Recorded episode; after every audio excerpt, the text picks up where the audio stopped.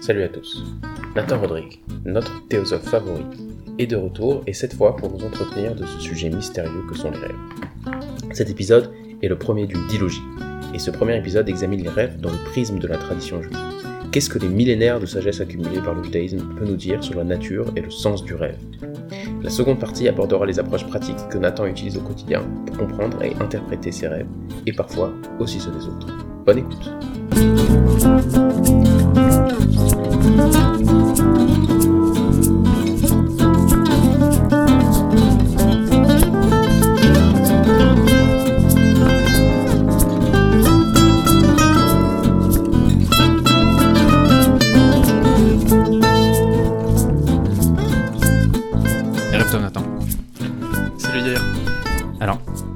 Merci beaucoup d'avoir accepté une seconde fois mon invitation. C'est vrai que depuis, euh, ton audience a augmenté, de, a été multipliée par 10. Maintenant, c'est beaucoup il y a mieux des maintenant. rabbins qui passent, il y a des, des hommes politiques. Plein de gens. Euh, donc j'étais plus euh, gêné cette fois-ci. Il n'y a pas à être gêné. Depuis, depuis qu'on se connaît, ça fait longtemps qu'on se connaît, y a un- on parle souvent, et tu m'as souvent parlé de l'histoire des rêves. Des rêves. Et, et tu m'as dit il n'y a pas longtemps que tu as beaucoup travaillé le sujet. Tu as, mis en, t'as fait, t'as fait beaucoup de choses autour de ça, etc. Et je me suis dit que ce serait intéressant, et tu m'as dit que c'est aussi que c'était intéressant, on s'est mis d'accord que faire un épisode sur les rêves, qui sera euh, dans la Torah, entre autres, dans la tradition juive, mais aussi dans la vie. Comment est-ce que comment est-ce qu'on aborde les rêves dans la vie? Ça serait très intéressant.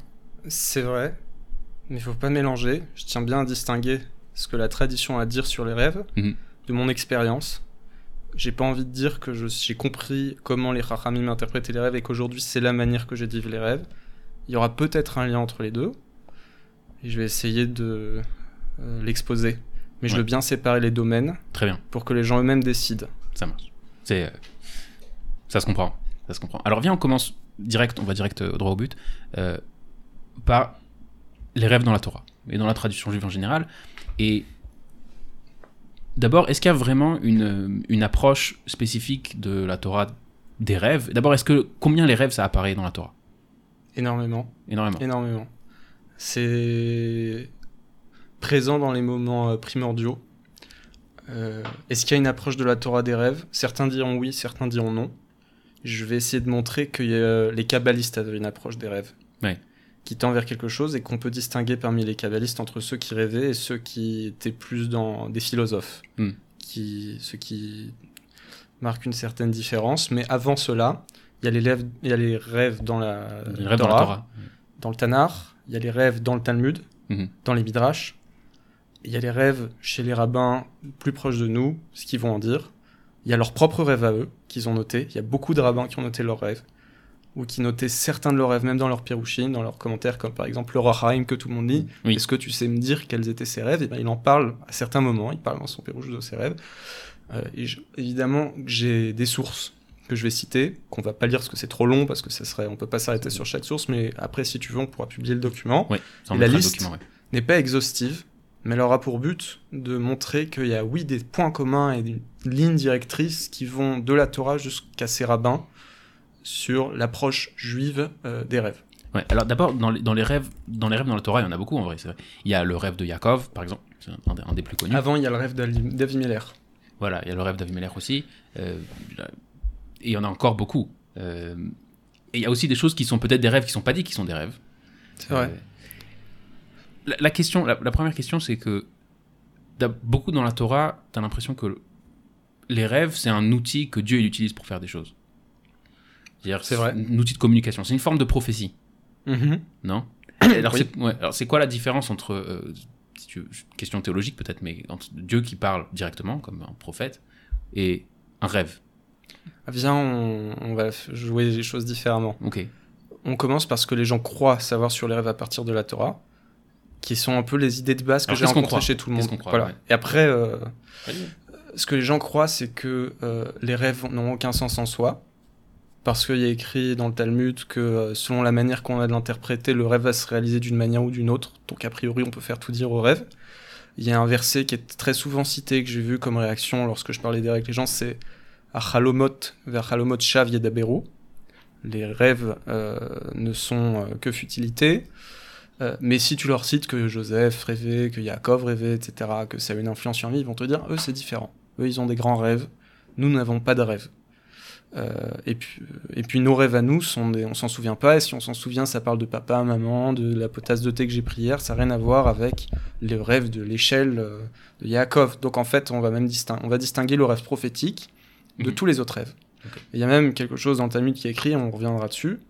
euh, c'est qu'il y a des rêves al-pishedim, des rêves qui proviennent des démons, des rêves qui proviennent des, des anges. Certains vont même dire il y a des rêves vrais, des rêves faux.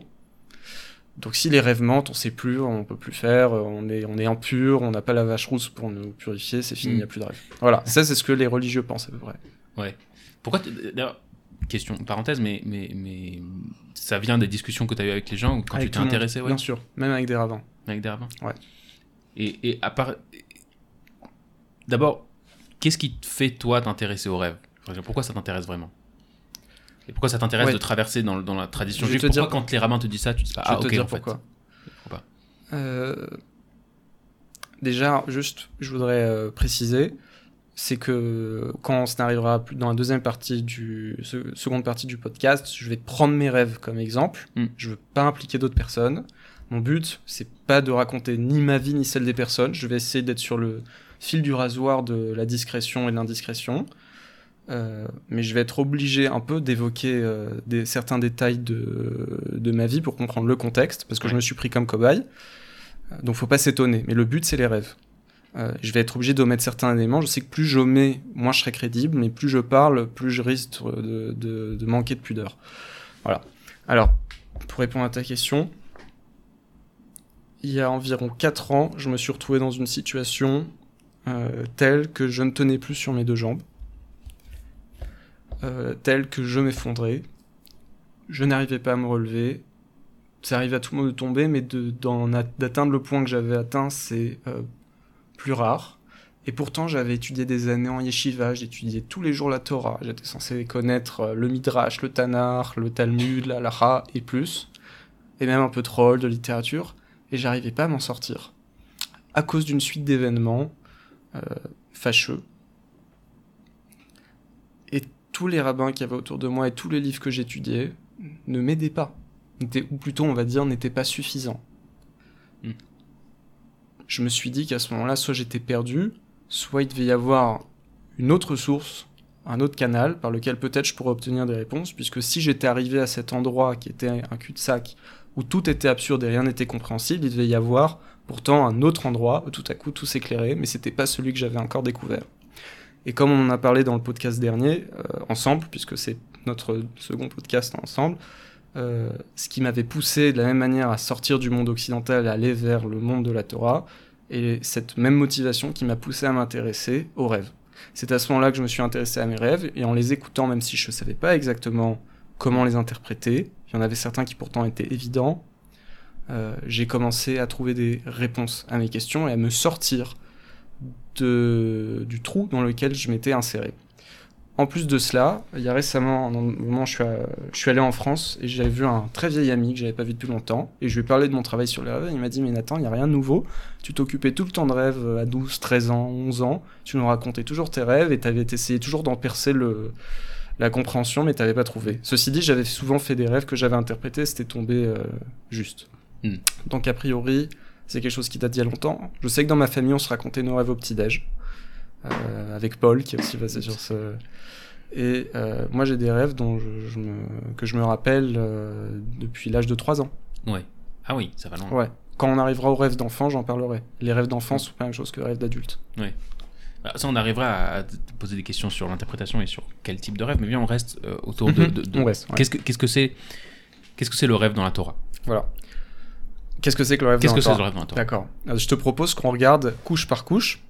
Et en fonction de ça, on, on va essayer de définir. Je veux pas amener une idée préconçue qui provient de la psychologie. Je veux juste regarder les versets, ce qui est écrit dans le Talmud. En fonction de ça, on va essayer de réfléchir. Si des personnes pensent que je me trompe, je serais ravi d'entendre euh, sont mes conclusions ou plutôt mes réflexions. Euh, et comme j'ai des sources précises, après on peut en discuter. On mettra ton email. euh, Les gens t'écriront. Un truc comme ça. Un truc comme ça. ok. Allez. Premier rêve, c'est celui d'Aviméler, euh, qui rêve de Dieu parce qu'il a pris la femme d'Abraham et Dieu vient le voir et lui dit si tu la touches, ça va mal aller pour toi. Ouais.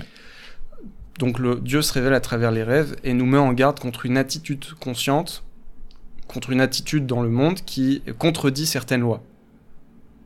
Ok? Ok. Pourquoi spécifique C'est pas forcément spécifique comme ça. Dieu vient te dire quelque chose. dans, la- dans ce premier exemple, c'est Mhm. si je ne sais rien du rêve, j'apprends que le rêve c'est une vision dans la nuit, ouais. au cours de laquelle Dieu peut venir me dire ce qui va ou ce qui pas va pas. Fais pas ça. Fais pas euh, ça, etc. Euh, Il y a les rêves de Yosef, Mhm. euh, qui va rêver, alors il est adolescent, il a 17 ans, il rêve qu'il voit des épis de blé se prosterner contre lui, et ses, rêves, et ses, ses frères pensent que c'est un, c'est quelqu'un très prétentieux. Mm. Euh, et donc vont s'opposer à ça, ça c'est d'après le... Ils vont, vont vouloir le vendre à cause de toute sa prétention. Et lui, il va finir en prison. Et à la fin, au bout de 22 ans, il va se retrouver Premier ministre de la plus grande des nations euh, du monde à l'époque.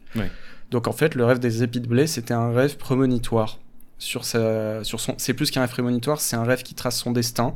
Et ça apparaît à travers les épis de blé parce qu'il va s'occuper d'économie. C'est à travers l'économie. Il y a aussi un rêve avec des étoiles. Donc il y a deux fois le même rêve, ou plutôt le même message, mais qui apparaît sous deux formes différentes parce que c'est deux aspects de sa vie. L'aspect chorma, l'aspect profondeur avec les étoiles, et l'aspect économique, matériel, c'est le rôle Mhm. de Yosef. Euh, et on peut dire que ses frères ont une interprétation freudienne du rêve, puisqu'ils considèrent que ces rêves, euh, là je parle un peu de ce qu'on on va parler après, mais je le dis rapidement, ils considèrent que ces rêves sont là pour euh, exprimer un désir caché de Yosef, à savoir qu'il veut régner sur tout le monde. Ouais. Et euh, la Torah nous invite plutôt à une interprétation jungienne, à savoir que les rêves disent ce qu'ils ont à dire et ne cachent pas les désirs des gens. Mhm. Euh, quoi qu'il en soit, Non, mais il y a- d'autres rêves entre ces deux. il y a d'autres rêves. Il y a d'autres rêves. Il y a le rêve dans le- les prisons. Par exemple, il y a le rêve de, il me semble que Lavan, quand Ouais. il poursuit Yaakov, il, y a un- il fait un rêve au milieu de la nuit où Dieu lui dit ne fais pas de mal à Yaakov. Il y a le rêve des échelles, tout à fait. Il y a le rêve de Jacob qui fait le rêve des avant. Il y a le rêve, euh, pardon, il y a le rêve de Jacob avec les échelles. Je, faut que je te dise un truc, la liste n'est pas exhaustive. Ouais. Il y a beaucoup de choses dans le milieu j'ai pas tout relevé, ou plutôt je vais pas te parler de tout ce soir. Euh, il y a Yaakov qui rêve de moutons, il dit il faut partir Mhm. de chez Lavan. C'est vrai. Donc il en a marre de voir des moutons, ça c'est un rêve de compensation. Mais ça on verra quand on y arrivera. C'est pareil, c'est toujours pas... euh, Il y a quand même une grosse différence, une différence entre, entre le rêve, si on, si on prend juste le rêve d'Abimelech et le rêve de Yosef, il y a une grosse différence. Le rêve d'Abimelech il est très clair. Euh, Dieu Oui. vient, lui dit, euh, voilà, il s'est passé ça, tu as pris la femme d'Abraham, arrête. Stop. Alors que le, dans le rêve de Yosef, il y a déjà vrai, une symbolique. Hmm, J'y arrive. Alors, le rêve de Avimelech, on va dire, voilà, c'est ça un rêve de prophétique. Le rêve... Mais si, si demain, toi, tu rêves, ou n'importe qui qui nous écoute rêve, qu'il a rêvé que des épis de blé se prosternaient contre lui, déjà, c'est pas sûr qu'il se souvienne du rêve. Mm. S'il s'en est souvenu, il va se dire Ralomot Xavier d'Abérou, Ralomot Xavier d'Abérou, et il va pas y accorder d'importance. Alors, quand on arrivera tout à l'heure, je te montrerai qu'il y a plusieurs personnes qui peuvent, qui sont des gens autour de nous, qui peuvent avoir des rêves extraordinaires comme ça, qui ont un sens. Mais en tout cas, même des rêves plus simples.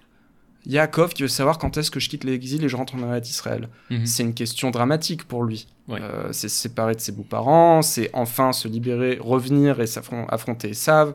C'est pas rien. Ouais. Eh bien, euh, il va décider sur, euh, la- à la- en s'appuyant sur un rêve de mouton. Il voit des moutons, il se dit bon, c'est bon, je pars. comment t'expliques ça? Je rentre pas. J'ai pas. Pour l'instant, la Torah nous a pas dit comment interpréter un rêve, mais on a vu comment, quel était le rêve et comment Yaakov l'avait interprété. Il a Oui. compris qu'il fallait qu'il parte. On verra après que c'est ce qu'on appelle un rêve de compensation. En tout cas, selon une certaine manière de voir. Euh, ce que je voulais rajouter sur Yosef, qui a eu des rêves symboliques, et aujourd'hui, si quelqu'un avait ces rêves-là, personne ne les écouterait. En tout cas, quelqu'un de religieux n'en verrait pas une euh, euh, obligation religieuse à écouter ce rêve. Euh, eh bien, euh, Yosef va être nommé Chacham, d'après la Torah, parce qu'il est capable, et il va recevoir tous ses titres de sagesse, parce qu'il a été capable d'interpréter des rêves. Plus tard en Égypte, Ouais, exactement. plus tard en Égypte. Donc tout passe par les rêves chez Joseph. Les rêves sont centraux dans l'histoire de Joseph parce que c'est à cause des rêves qu'il a envoyés en prison, c'est grâce aux rêves qu'il sort de prison, c'est les rêves qui lui guident son destin, c'est par les rêves qu'il aide les gens, c'est par les rêves qu'il résout les problèmes d'économie. Voilà. Et Mhm. c'est, euh, entre autres, c'est le Messie. Dans quel, quel, quel rapport avec le Messie ici?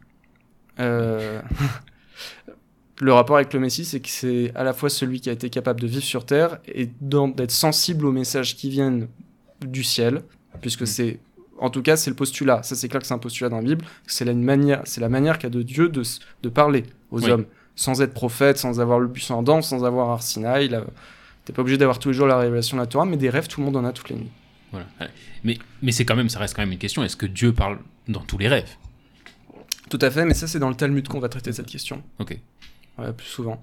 Après, t'as euh, les rêves de Daniel. enfin que Daniel va interpréter. Daniel va d'ailleurs être comparé à Yosef dans le Midrash, qui va à la cour du roi. Cette fois-ci, on n'est plus en Égypte. Cour du roi de Nebuchadnezzar va interpréter ses rêves. Mhm. Euh, il va y avoir plusieurs rêves, mais un des rêves qui est intéressant, parce que avec ce que je dirai plus tard, on verra que c'est facile de comprendre comment il l'a interprété. Il va rêver d'un grand arbre gigantesque. Il y a une description de l'arbre et des branches et tout ce qui est suspendu aux branches, qui va être déraciné ou coupé.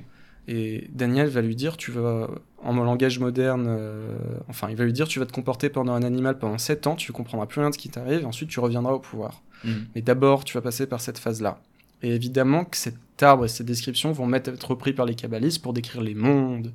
Donc c'est un rêve beaucoup plus profond, mais qui a au moins deux niveaux. Le niveau euh, personnel, par rapport au roi, et le niveau métaphysique, et les deux sont liés apparemment. Mhm. Euh,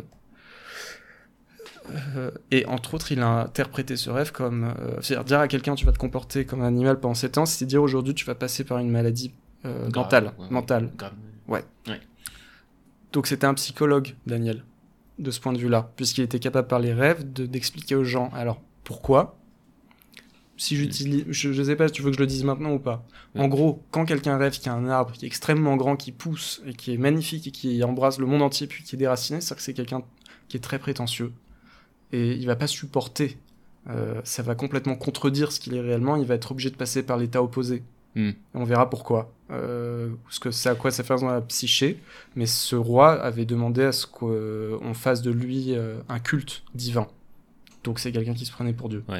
Alors, mais là, c'est plus un, c'est plus un rêve où, Dieu parle, où il y a un message, euh, on va dire, euh, message divin ou un message céleste ou que, que sais-je.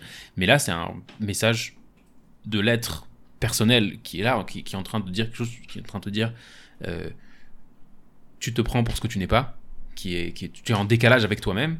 Et, et- et le rêve est là pour mettre cette expression. Donc c'est une vrai, expression d'intériorité. C'est vrai, mais si ça apparaît dans la Bible, c'est parce que ça a aussi une signification métaphysique sur les mondes, sur l'histoire, etc. Comme son rêve euh, avant, avec euh, le personnage qui a une tête en or, un buste en, en airain, et je sais, etc. Ouais, mais ça c'est un peu, donc c'est un rêve un peu comme un outil d'introspection quelque part. Mais est-ce que est-ce que le rêve en tant qu'outil d'introspection et le rêve en tant qu'outil prophétique, est-ce qu'il y a un rapport entre les deux Bah justement, c'est ce que je t'explique, c'est que les deux vont traiter du personnage et de l'histoire, mais on verra ça dans, dans plusieurs autres rêves. On verra. Les deux en sont liés, en tout cas. Euh, à propos des rêves de Yosef, je voulais citer le Rav Shishon Raphaël Hirsch. Je sais que j'ai sauté beaucoup d'étapes, mais c'est un des commentateurs qui a un commentaire qui m'a interpellé sur ce verset, qui explique que le mot pitaron, il a toute une réflexion sur, je dirais pas l'étymologie du mot, mais il le met en rapport avec plein de versets et d'autres mots de la même signification et qui, ont, qui se ressemblent. Il en arrive à la conclusion que ça veut dire quelque chose qui doit sortir de lui-même. Il explique que le mythe pitaron, c'est le mot qu'on emploie pour, qu'on- pour pour dire résoudre un rêve, pour interpréter un un rêve. dans la Bible. Que pitaron, ça veut dire comme au peter rechem, ce qui sort du rêve, donc ce qui sort de lui-même et pas d'ailleurs. Ouais. Que la solution du rêve ne peut venir que de l'intérieur du rêve. Il peut pas venir de l'extérieur, donc le rêve a un sens en soi. Et de là, il explique que lorsque Yosef a interprété les rêves aux personnes qui étaient en prison, euh, ils lui ont pas dit tu m'as interprété ça pour le bien, patartal et tova. Mhm. Ils ont dit qui tov patar, t'as bien interprété, même si c'était un rêve qui allait annoncer leur mort. Donc il y avait l'interprétation juste. donc, celui qui entend la bonne interprétation, il sait que c'est la bonne interprétation. Donc d'après la Bible, il y a une, une interprétation juste des rêves. Mhm. Et euh, lorsque les prophètes ont interprété des rêves, ou Yosef, etc., on leur a pas dit, mais il y a peut-être d'autres explications. Chaque Mhm. fois, Pharaon renvoyait euh, ses sorciers parce qu'ils n'arrivaient pas à interpréter les rêves. D'ailleurs, les sorciers, ils interprètent les rêves aussi. Euh, ça voudrait dire qu'il y aurait peut-être des... On pourrait dire, on pourrait faire une... on pourrait, entre parenthèses, faire une guerre kabbaliste psychologue, ou un truc comme ça, mais bon, je suis en la parenthèse.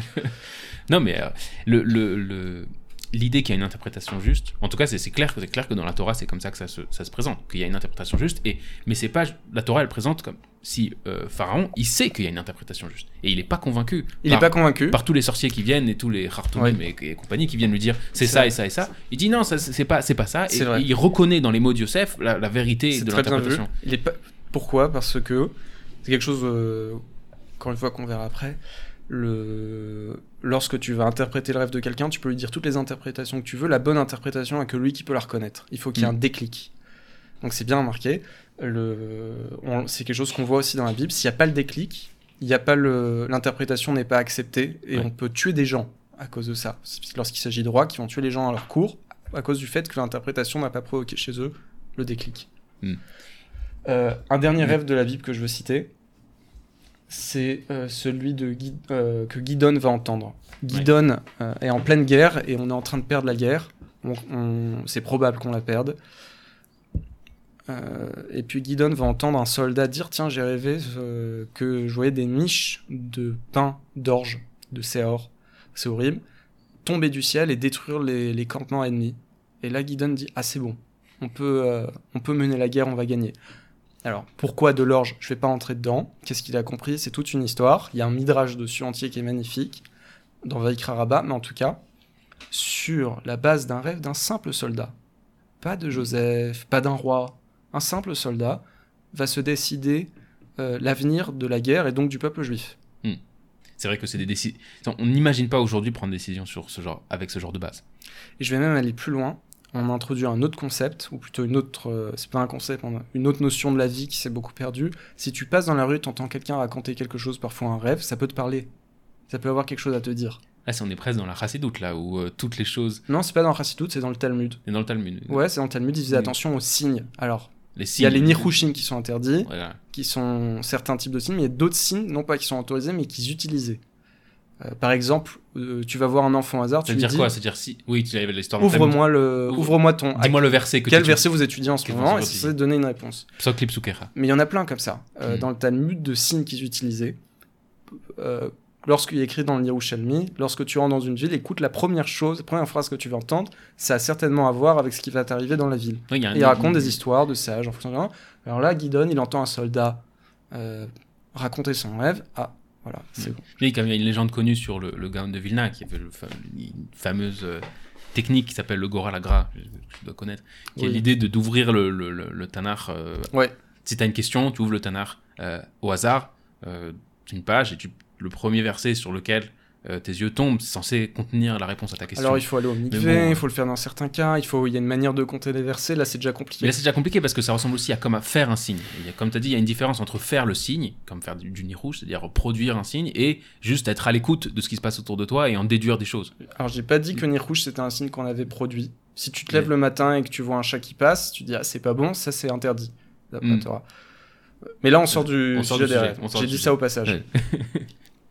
Pour, le, pour la Bible, je, ça- je m'arrête là. Mhm. J'ai dit, hein, la liste n'est pas exhaustive. Oui, il y en a encore beaucoup. Euh, mais dans le Talmud, essentiellement, ce qui va, le traité qui va s- s'occuper des rêves, c'est le traité Brachot. Euh, et il y a certaines phrases, parce qu'il y a plusieurs pages, évidemment on va pas dire toutes les pages, mais certaines phrases qui vont définir les rêves ou le rapport qu'on a aux rêves, Mhm. euh, qui sont intéressantes. La première que je voulais citer, c'est celle de Rafrizda, qui dit toute lettre, euh, toute rêve qui n'est pas interprétée est comme une lettre que nous n'avons pas ouverte. Donc là, c'est clair. Il y a le clair, la connotation du message. On t'a envoyé quelque chose, on s'adresse à toi. Écoute. Ça a deux sens. Euh, le premier sens, c'est celui-là, le sens simple. Déjà, c'est un sens. Ça, On vient, sens. on t'a envoyé un message, ouvre la lettre. Et le deuxième sens, qui est à la limite plus proche du pshat du Talmud, à savoir, euh, c'est dit dans un certain contexte, il se pose la question de savoir si un- on peut autoriser quelqu'un à jeûner sur la- l'impression qu'il a au lever du matin, après un rêve. Mhm. Si tu le sens pas, si tu le sens pas le rêve, alors va jeûner.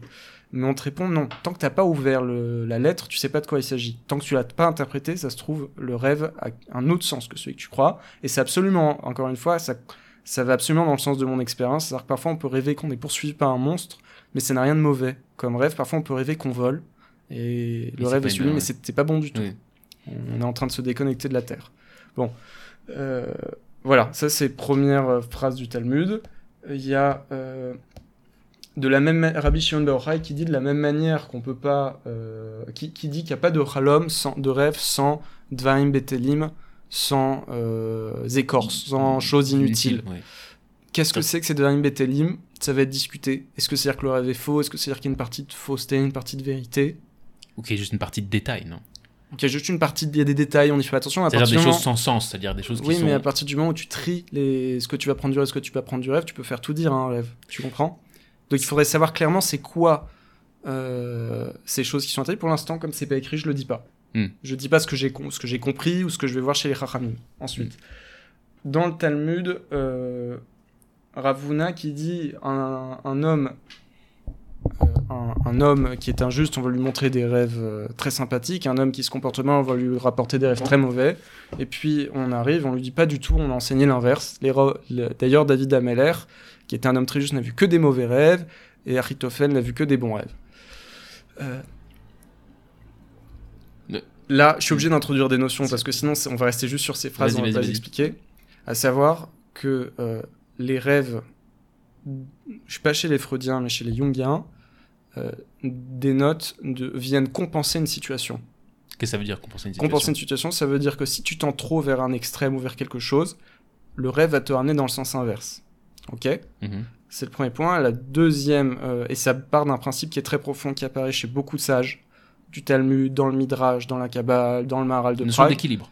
La notion, c'est pas exactement d'équilibre, c'est pas la notion d'équilibre, c'est la no- c'est plus profond, c'est la notion d'unité des contraires, qui s'appelle l'énantiodromie en grec, qui veut dire L'énantiodromie. L'énantiodromie, ça commence chez Héraclite et ça veut dire courir à l'envers. C'est-à-dire que dès que tu vas vers un, o- euh, vers un côté, tu es tendu vers l'autre côté parce que les, les deux font partie de la même chose. Hmm. Ça apparaît énormément chez le Maharal. Il y a beaucoup de choses dans le Talmud qui dénotent de cette idée-là. Par exemple, plus quelqu'un est grand en justice et en bonté, plus son Yetzerara est grand, plus ses Mhm. pulsions sont grandes. Il y en a- ça apparaît à plein d'endroits. Que les, les, par exemple, les enfants de Haman vont euh, se convertir au judaïsme. Ouais. Euh, Il y a plein d'endroits comme ça, que parfois on voit chez des convertis, des gens qui vont être plus grands que n'importe quel, euh, etc. Donc là, c'est exactement ce qui se produit, et cette explication va être donnée, euh, je l'ai trouvée dans euh, Tzidkat Tzadik, à savoir que justement, David Ameller s'approchait tellement du bien qu'il rêvait de l'inverse. Alors déjà, pour être au courant de son Yetzerara, parce qu'on risque d'oublier qu'on en a un, et de deux, pour pouvoir se confronter à lui.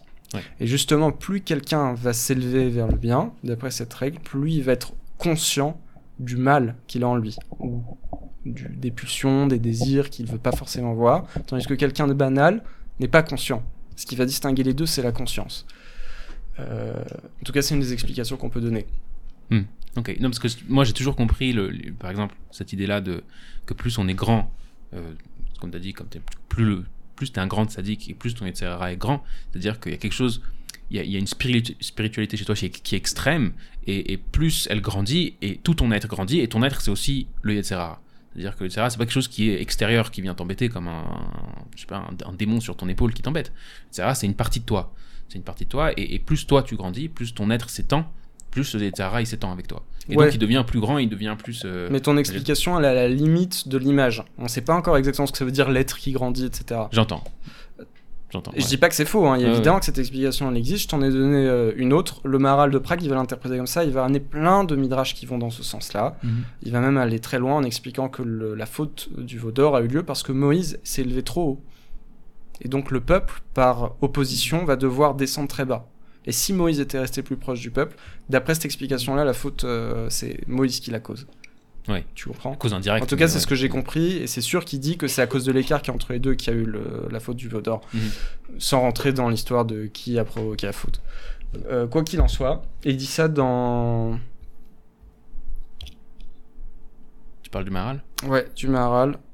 L'histoire d'Antiodraumie, elle apparaît au début de Netzach Israël. Et sur la faute du veau d'or, où est-ce que j'ai lu ça? Dans Derech Chaim, si je me trompe pas. On peut vérifier, il est là, si tu veux. Mais Non, non, on va pas vérifier maintenant. Non, je, je, on on tard. après. après. Je Ok. te- je. Alors, Ouais. euh, Rabbi Zera, il dit Toute personne qui, pendant 7 jours, ne se souvient pas d'un rêve est quelqu'un de mauvais. Encore une fois, qu'est-ce que ça veut dire sur rêve? Cette fois-ci, on ne sait pas. Par contre, on sait sur, sur comment interpréter tes rêves, mais on sait que on peut euh, attribuer au rêve une subjectivité absolue en disant que le rêve n'a aucun sens, mais on ne peut pas dénier le fait que d'après le Talmud, quelqu'un qui rêve pas est quelqu'un de mauvais. Ça, c'est- toujours curieux. Je me souviens, euh, peut-être que tu étais là C'était avec toi. Ouais, je me souviens quand on était chez le Ravzini. euh, Ouais. Le Ravzini, il, a, il a interprété dans un cours. C'était le Rav Yoyada. C'était le Rav Yoda On lui a posé la question, sûr. il nous a répondu ça. il nous avait répondu quelque chose dans ces, dans ces lignes-là. Je me souviens pas, je suis pas sûr que mes souvenirs sont très exacts, mais c'était dans les lignes de quelqu'un qui rêve pas, c'est quelqu'un qui. Euh, quelqu'un qui va nulle part, qui rêve pas dans le sens presque New Age du terme. C'est-à-dire qu'il n'y a pas de rêve, qu'il a n'y a pas de but, qu'il n'y a pas d'objectif, qui, est- qui, est, euh, qui stagne C'est vrai. C'était ça, c'était ça. Il nous a répondu dans ces lignes. C'est vrai qu'il nous avait dit ça. Maintenant, si tu dis que le rêve vient par compensation et, qu'on, si on accepte le postulat qu'on a vu dans la Bible et qu'on l'admet pour tous les hommes, à savoir que c'est un message de Dieu, Mhm. que ce sont des lettres, quelqu'un qui n'a pas de message de Dieu, c'est quelqu'un dont Dieu euh, ne se préoccupe plus. Donc c'est quelqu'un de mauvais. Mhm. Mauvais, je vais ra dans le Talmud pour, euh, dé- euh, pour désigner quelqu'un, c'est peut-être l'adjectif le plus terrible qui soit. Ouais. C'est comme s'il n'y avait plus d'espoir.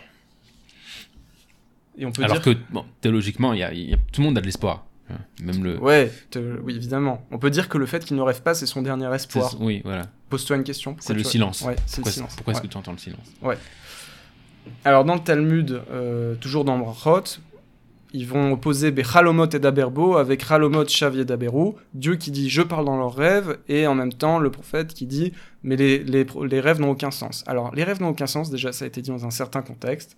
Ça a été dit euh, à propos du, du fait qu'il y avait des personnes qui disaient rêver, qui annonçaient des catastrophes, ou l'inverse, qui annonçaient que tout irait bien et qui n'avaient pas besoin euh, d'écouter les, les prophètes, ou de... et ça on en a vu. Mhm. Euh, des personnes peuvent venir demain et dire j'ai compris, j'ai eu un rêve. Est-ce qu'ils ont compris leur rêve Quels étaient les rêves? De quelle nature c'était? En tout cas, c'était une société où les rêves avaient tellement d'ampleur et d'impact qu'il a dit écoutez, accordez pas toute cette importance aux rêves. Et on pourrait dire que ce verset, de ce point de vue-là, va plus dans le sens du fait que les rêves ont de l'importance qu'ils n'en ont pas, parce Oui. qu'ils devaient aller dans le sens inverse. Euh, finalement, les rachamim vont dire ça dépend. Est-ce que le rêve vient d'un ange ou est-ce que le rêve vient, provient d'un démon? Quel est cet ange? Quel est ce démon? Qu'est-ce que c'est que ces anges et ces démons? On ne sait pas. Mais ça a Comment on reconnaît un rêve d'un dé- qui vient d'un démon et d'un ange On ne sait pas. Ouais, ce ce que ça, ça a l'air de dire quand même, c'est que, c'est que le rêve, c'est un moyen de communication. Et la question avec qui tu communiques, qui te parle. Et euh, on a eu souvent ce genre de discussion, mais, mais, mais, mais le monde, euh, le- à mon sens, si tant est qu'il y a un monde spirituel, ce monde spirituel, il n'est pas tout bon. Il se passe des choses qui sont pas, qui, dans, dans, vrai, dans ces plans-là, il se passe des choses qui sont pas forcément toutes bonnes. Et c'est comme ce que, ce que là, ce que, je sais pas exactement, je, je pas un spécialiste de ce genre, ce genre de choses, mais ce que la Kabbalah appelle le- l'autre côté. le- C'est vrai, on va voir. Il y a, y a des il y a différentes forces spirituelles qui ne sont pas toutes les bonnes, qui ne sont pas toutes les choses qui vont te- qui vont t'amener loin. Et euh, C'est vrai. tout ce qui est la vie de l'esprit n'est pas bon pour la santé. Je suis d'accord avec toi. Euh, on sait très bien qu'il y a des gens qui font des méditations et qui arrivent des choses étranges. Je suis absolument d'accord Mm. avec toi, mais encore une fois, ça ne répond toujours pas à la question de savoir quand est-ce que je sais si un rêve vient d'un démon, un rêve vient d'un ange. Ouais, ouais, ouais. Et il y a des, on verra qu'il y a des rachamim qui disent avoir une tradition là-dessus. Et c'est étonnant. Très étonnant. Il y a là. Euh, dernière, euh, il y a encore deux, trois choses que je veux ramener du Talmud. Euh, la première, à savoir qu'ils vont, cette phrase très connue, Kol. Ouais, Tous ça, les rêves suivent la, la bouche, si je traduis littéralement, euh, qui va avoir beaucoup d'interprétations. L'interprétation que tout le monde entend, c'est les rêves sont complètement, n'ont aucun sens en soi. Il faut juste donner une certaine interprétation. J'ai vu beaucoup de yeshivistes euh, t- cet exercice lorsque je venais leur parler avec des rêves dérangeants Mm. euh, et qui essayaient de retourner complètement le rêve avec une forme de pile-poule qui a été aussi adoptée dans l'étude du Talmud d'ailleurs en, en Israël. Euh, mais finalement, il y a plein de commentateurs qui vont dire autre chose, qui vont dire non, ça va aller selon la bouche de celui qui sait interpréter le rêve. Ou ça va aller selon la bouche du rêveur, ça dépend de ce qu'il a mangé la veille. Tu vois, il y a plein, finalement, il y a beaucoup d'in- Il y a beaucoup d'interprétations. Mais c'est vrai que l'interprétation classique, c'est euh, c'est pas juste que les, les rêves ça veut rien dire, mais c'est que le, le- le- le- la réalité du rêve dépend de son interprétation. Et, et il me semble qu'il y a une histoire dans la Gemara là-bas. Il y a aussi une Oui, il y a une histoire qu'ils ont essayé. Alors, avec Rafrizda, si je me c'est vrai. mais, mais qui, a essayé, quelqu'un a dit un rêve à quelqu'un d'autre, et ce quelqu'un, ce, cet autre rabbin, euh, pour une raison ou pour une autre, il, en il lui en voulait, et il lui a interprété le rêve d'une mauvaise façon, Mais ça s'est réalisé. et ça s'est réalisé. Donc c'était pas faux. Oui, mais c'est ce que, la- ce que le Talmud a l'air de dire. Ce que- ce Ouais, ce- tout à fait. Talmud a l'air de dire, c'est que si tu l'interprètes dans une direction, c'est ça qui va se réaliser. Mais tu aurais pu l'interpréter dans une autre direction et ça serait réalisé. Donc, donc ce que ce qu'on semble apprendre de là, c'est qu'il faut toujours dire une bonne interprétation, qu'importe le rêve. Et c'est aussi des choses que moi j'ai entendues. C'est vrai. euh, Sauf que la suite du Talmud là-bas, c'est euh, il le verset de Joseph qui dit euh, selon la manière que Joseph doit interpréter, ça s'est réalisé comme cela. Mhm. C'est dans Bereshit. Ils disent mais attention, faut voir la suite. Ish kechalomo patar. C'est-à-dire il l'a interprété en fonction de la personne à qui il a interprété.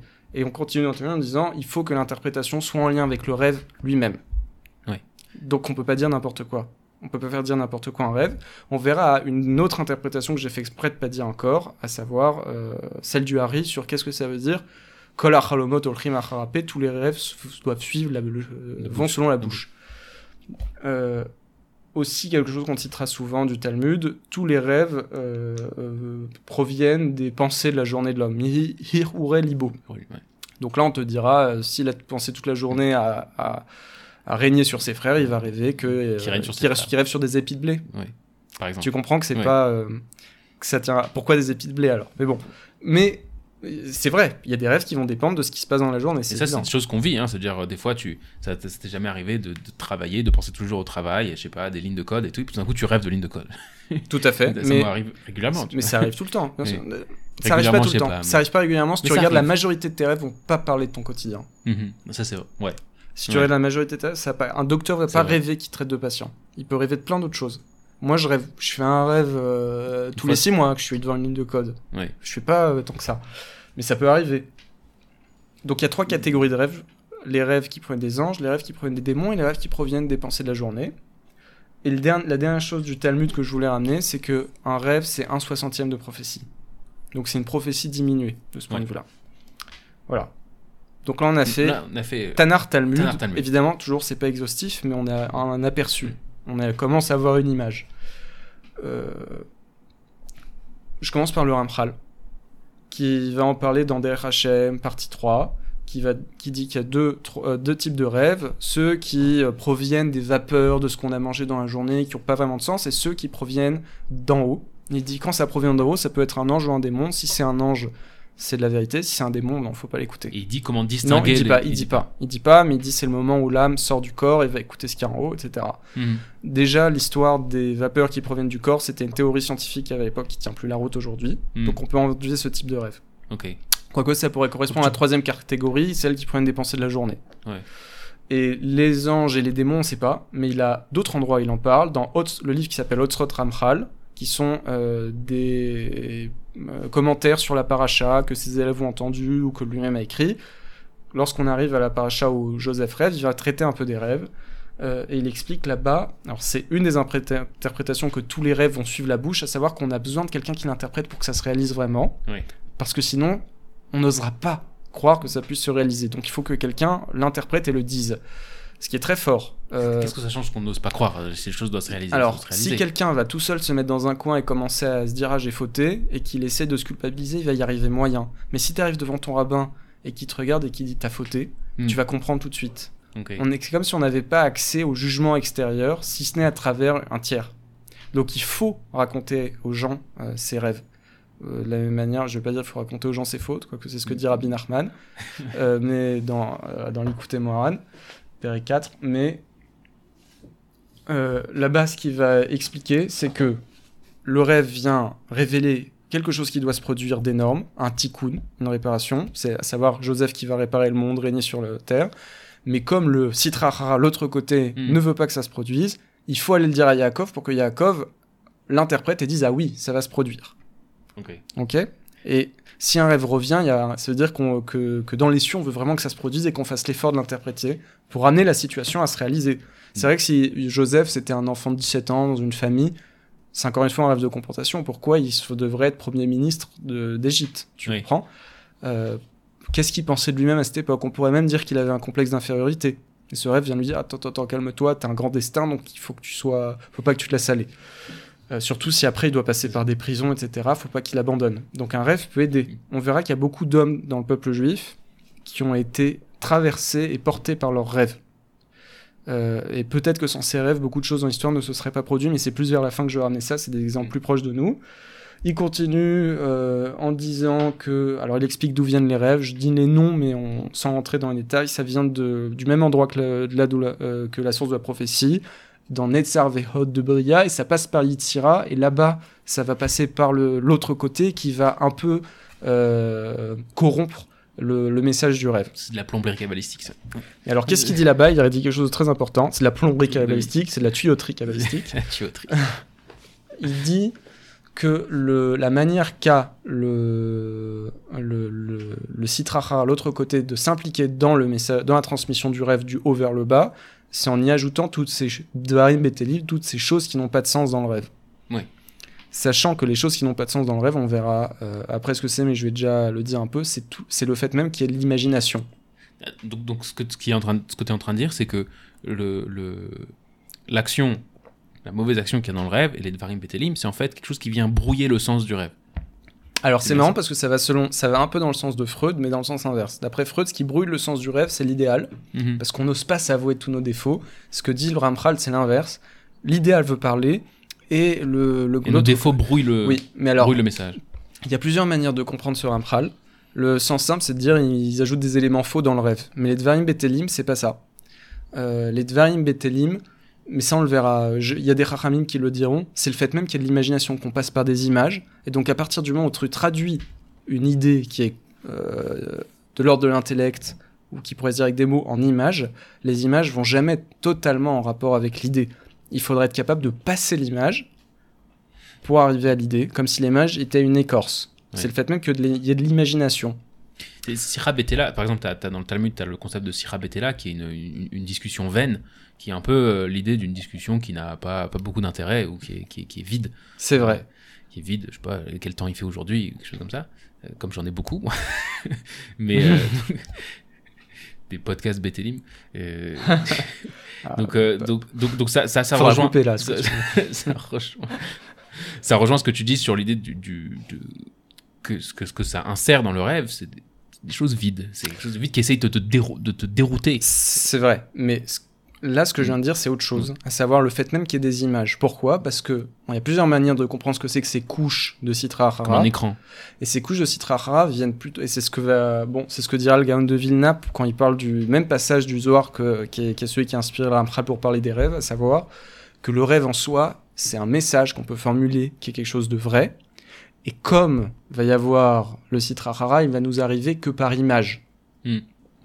Et les images, on peut les faire tendre à droite, à gauche, et là on comprend plus le message. Mais Qui pourrait nous arriver en pensée pure ou quelque chose comme ça. Comme... oui, et c'est ce qui arrive. Alors, ce qui arrive à, Moshe, c'est à peu près ça. Mhm. Ce qui arrive aux prophètes, c'est qu'ils ont l'image, mais ils ont en même temps l'explication par Dieu. C'est ce que va dire le Gaon de Vina. Je cite déjà le Gaon de Vina. Et Laurent Pral, il explique pas trop. Tu comprends que c'est très euh, obscur quand les Mhm. kabbalistes utilisent leurs images kabbalistes pour traiter de, des rêves qui vont passer par les mondes. En tout cas, l'idée déjà est énorme, à savoir que les rêves partent des mondes du même endroit que la prophétie pour arriver jusqu'aux hommes, à tous les hommes. Mhm. C'est-à-dire que tout le monde fait des rêves qui sont, dans une certaine mesure, prophétiques. Tout- tout le- tous les rêves de tout le monde sont de ce point de vue-là prophétiques. À savoir, après la question c'est de savoir quels sont ces Dvarim Betelim, comment on les reconnaît, quelle est la partie qui revient aux anges, la partie qui revient aux démons, mais tout le monde accepte cette idée-là. C'est facile d'imaginer, mais après qu'il y a un spectre en fonction de combien ton esprit est, affiné et euh, ton niveau de tzadikout est élevé, que tu as plus ou moins de Dvarim Betelim, et quelqu'un qui a beaucoup de Dvarim Betelim, il comprend rien. Ouais, il y, en a qui- le il y en a bazar. qui vont dire ça, mais Pas forcément. Pas forcément. Pas forcément. Pas forcément. N'importe qui pourrait. Mais ce que j'ai montré, c'est que par exemple dans la Bible, un soldat peut avoir un rêve qui va influencer tout le peuple juif. Mhm. Alors, euh, dans Adir Bamarom, il explique euh, au, dans le, le chapitre numéro 14. 15, pardon. Dans le chapitre numéro 15, à la page 438, dans l'édition du Mahon Aramchal, que tout ce qu'on a reçu en galoute de surplus d'humanité, d'inspiration, provient du rêve. Et ici, Tchirachirim, euh, Annie et Shena Velibi Er, je dors, mais mon cœur est éveillé. Et nous sommes, comme, nous sommes endormis lors de l'exil, mais notre cœur qui est éveillé, c'est ceux qui vont encore continuer à rêver, pas dans le sens New Age, mais dans le sens inspiration.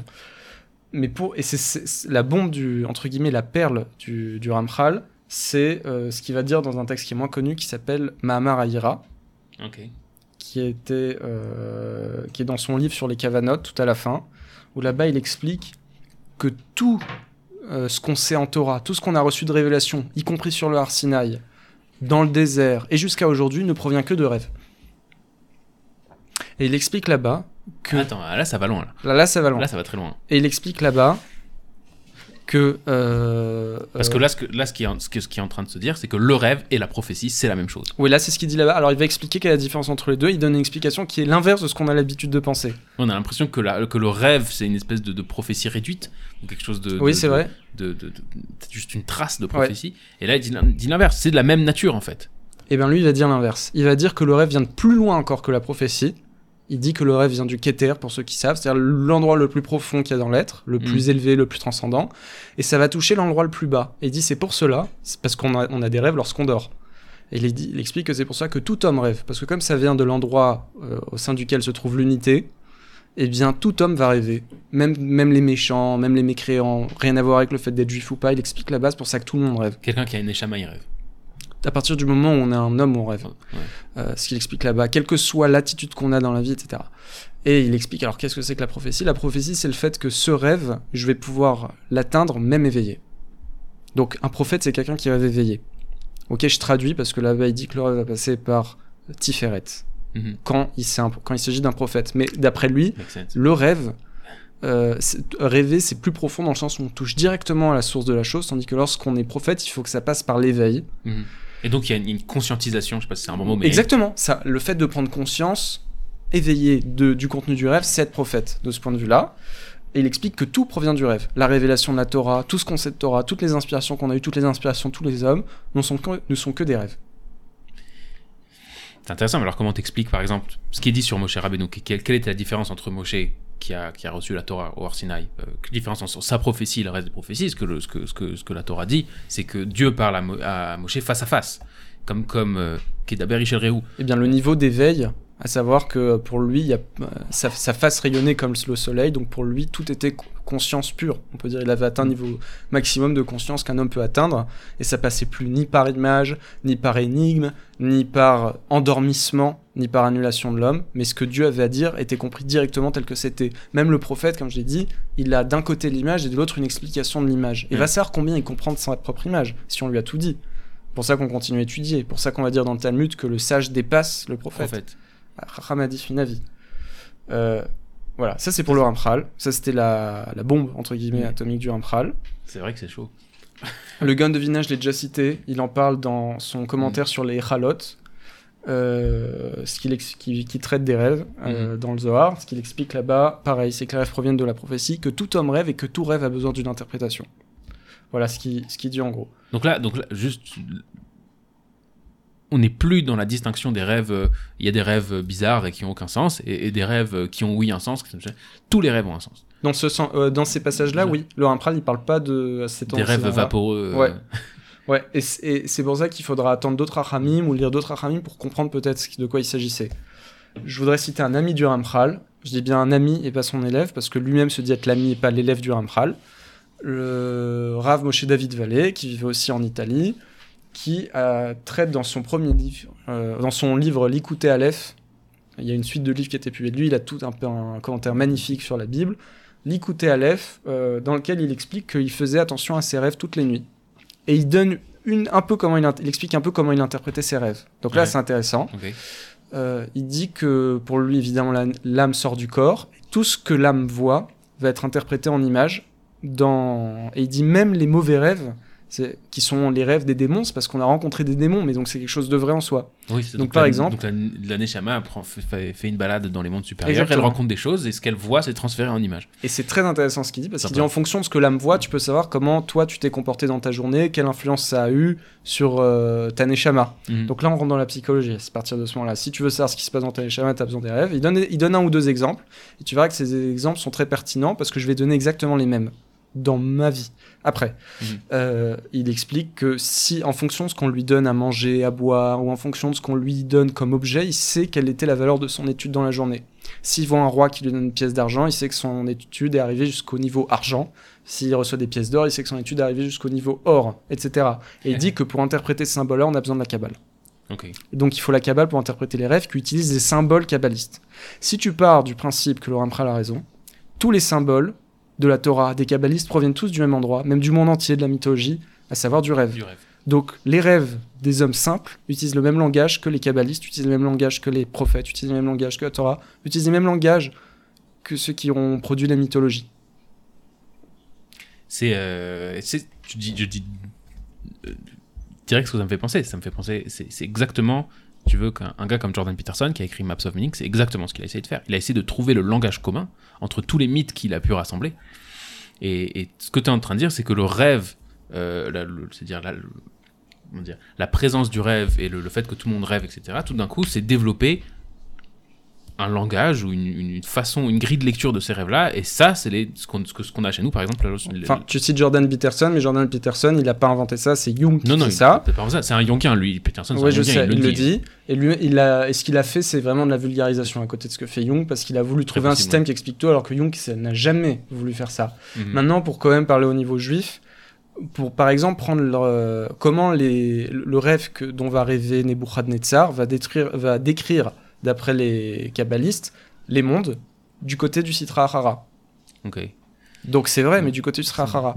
Tout, et pourquoi je te dis ça? Parce que la manière qu'a Jordan Peterson de lire la Torah, c'est selon, la, c'est selon une grille de lecture qui est celle de la mythologie. Exact. Donc il va pas distinguer mythe, entre oui, les deux. À sa- Mais on- si tu regardes bien, et ça apparaît chez Jung, le rapport qui existe entre le masculin et le féminin chez Jung est parfois l'inverse de celui qui, qui existe dans le judaïsme. Et c'est corroboré par les rêves des juifs qu'ils ont un rapport différent au féminin. Si on peut dire ça comme ça. Quoi qu'il en soit, Jung aussi va faire cette erreur-là par rapport aux juifs. Mais je pourrais dire que euh, chaque rêve, ou chaque rêveur, ou chaque groupe de rêveurs a une mythologie différente. On va utiliser les mêmes symboles, mais dans un agencement différent. Mm. La manière qu'a Jordan Peterson de mettre le père et la mère en, en rapport euh, est pas du tout celle du peuple juif. Ok. Ok? Euh, chez lui, la mère est un chaos, un monstre qui va tout détruire. Le père apparaît dans la mer comme étant celui qui va faire apparaître la culture au sein de la mer. Mhm. Chez, euh, dans le peuple juif, c'est différent. C'est pas du tout cet agencement-là. Mais c'est vrai que dans les mythologies, c'est exactement ça. Il y a une peur du monde. Il y a, c'est même, je, pense qu'il a bien décrit la psychologie païenne. La peur du nouveau, le monde en chaos, la mer qui nous engloutit. Et ça va créer une euh, conscience païenne. Mais bon, ça c'est à part. C'est ça à part, ouais. Voilà. C'est une parenthèse. Une parenthèse. Alors, une autre bombe, euh, une autre perle pour toi, le Harry. Ouais. Le Harry. Qui va dire dans euh, son livre Shar Apsukim sur les rêves de Yosef. Donc, euh, c'est la paracha C'est Miketz. C'est dans Miketz qui dit ça. Dans mon édition, c'est page 92. Je lis pas, même si le texte est extraordinaire, il rentre dans des détails compliqués, donc on va pas rester ici. Mais ce qu'il dit là-bas, si je résume en quelques phrases, c'est que le sommeil, déjà, il donne une définition du sommeil. Il explique que c'est lorsque les mochines des gadlout nous quittent. Donc, autrement dit, c'est un état de conscience élevé qui nous quitte. On peut dire qu'être euh, endormi, c'est être dans un état de conscience moindre. Mhm. C'est une explication presque scientifique, du, une description scientifique du phénomène. Euh, et il explique que le rêve, ce sont les mochines des gadlout qui viennent de très haut, très loin, qui vont se révéler dans les mochines des katnout du sommeil. Autrement dit, c'est un niveau de conscience, c'est une lumière, un niveau de conscience très élevé qui part de ces mondes-là dont on a parlé et qui va se révéler au sein de ce niveau moindre de conscience, à savoir l'imagination. Il y a plusieurs commentateurs qui vont dire que c'est- l'imagination, mais c'est exactement ça. Et qu'est-ce qu'il dit ensuite? Et c'est ça le plus important.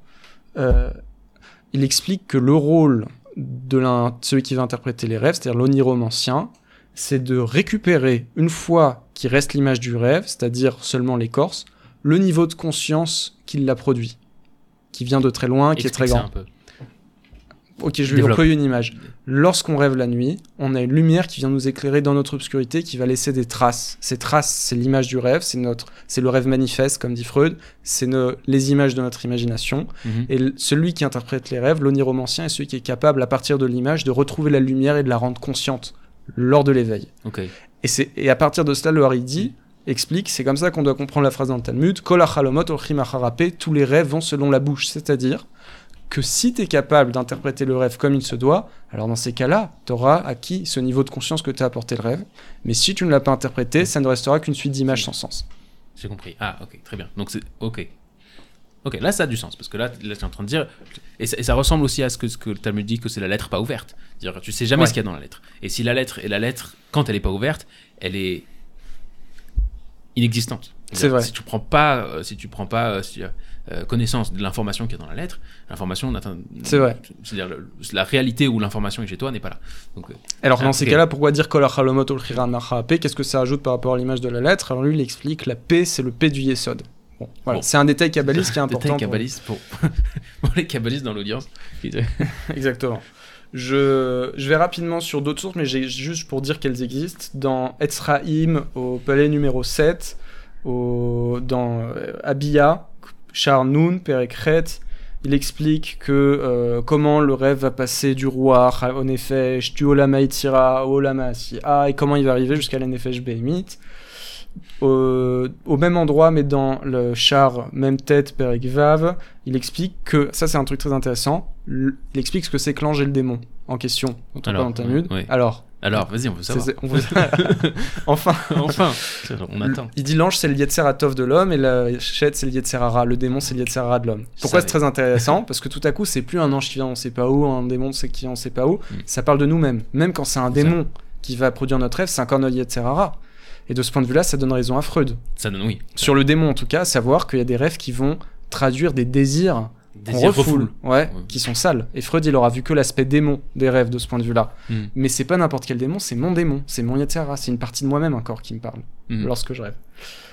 Euh, dans Sharek Dusha, Pere Gimel, au passage Hey, chapitre Hey, il, parle, il décrit la Nefesh Sirli, donc l'âme euh, intellectuelle qui euh, est capable de s'élever, d'approcher les idées en haut et qui est capable de redescendre et de dessiner ça dans la Nefesh Achaya, dans son imagination.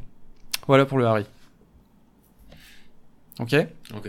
Maintenant, on va passer à des choses plus vivantes, parce que là, on, est, on était dans la théorie. Je veux... On va arriver euh, plus à ce que des... Ce que les Rachamim vont dire de leurs propres rêves.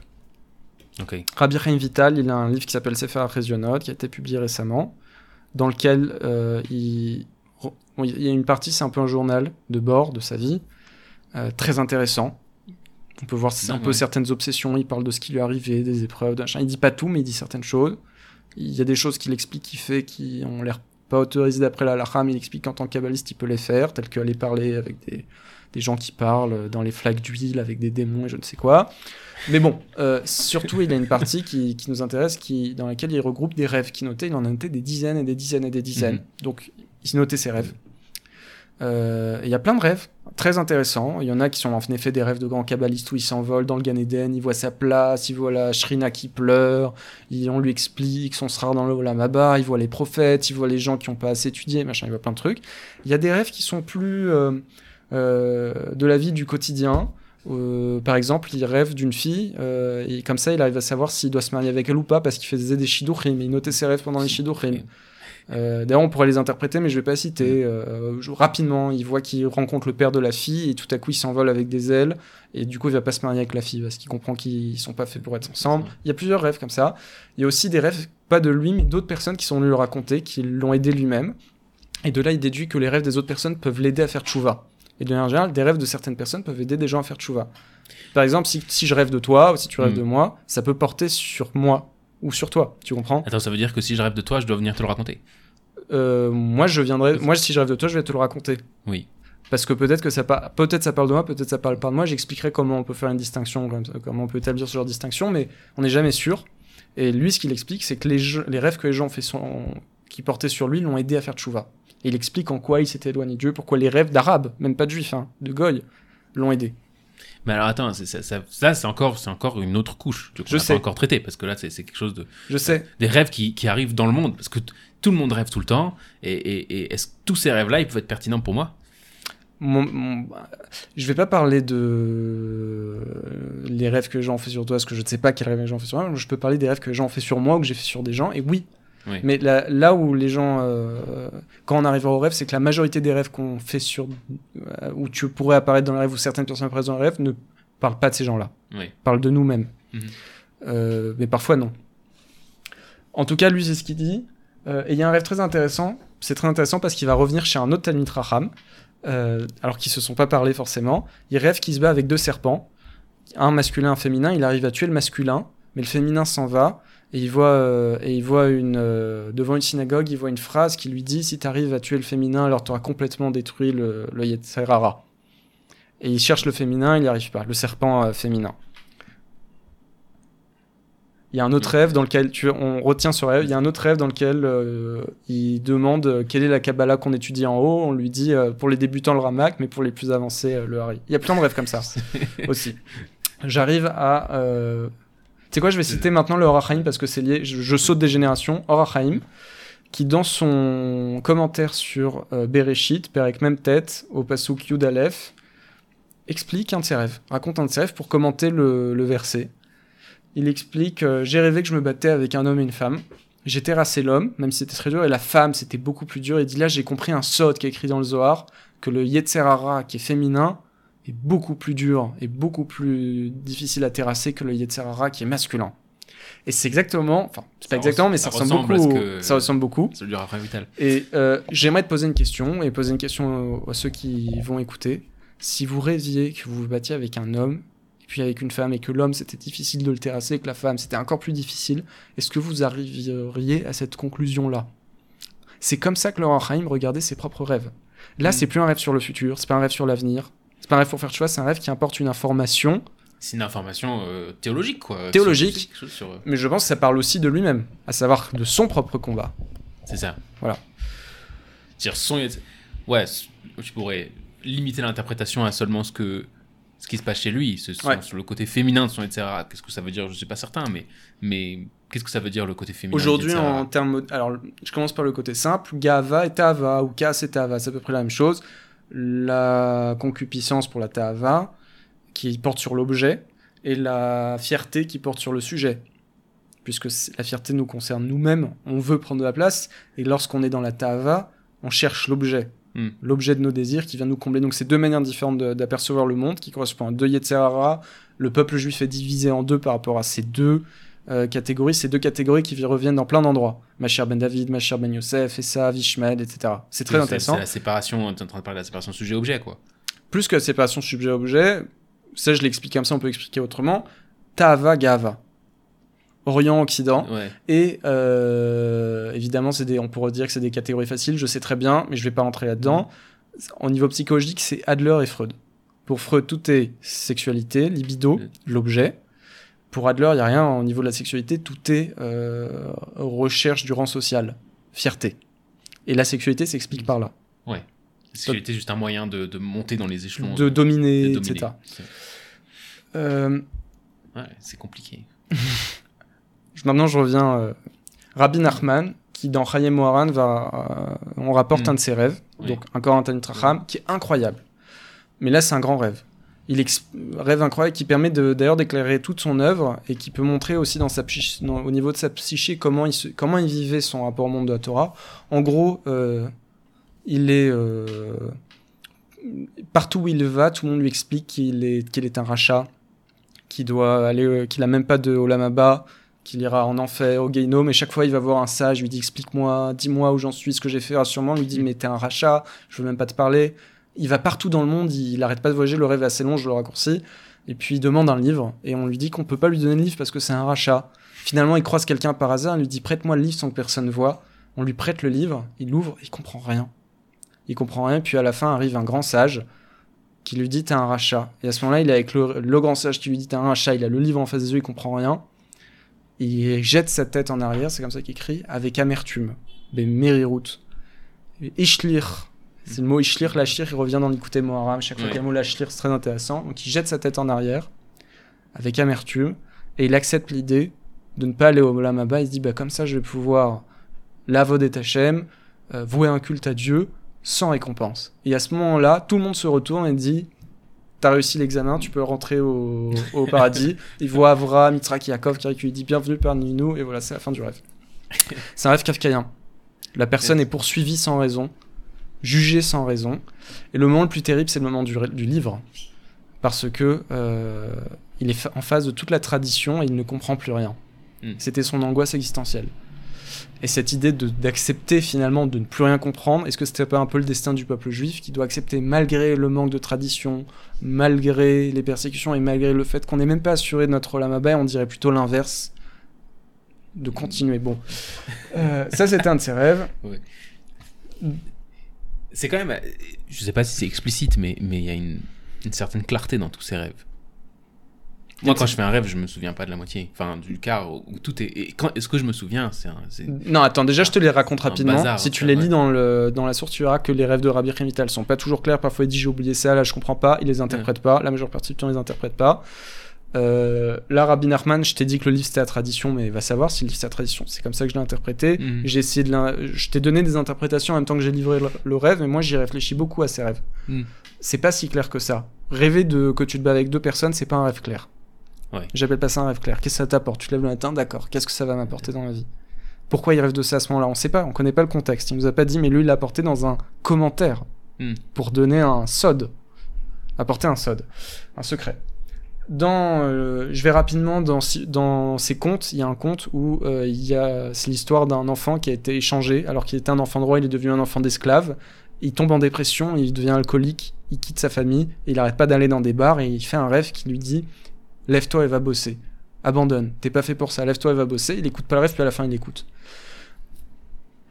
Juste, le- j'amène au passage, c'est intéressant. C'est un petit rêve qui, encore une fois, dans le conte, il n'y a aucune idée de mais peut-être c'est le shed, peut-être c'est un démon, peut-être c'est faux. Rien, il le suit, il faut le suivre. Faut suivre. Il faut le suivre.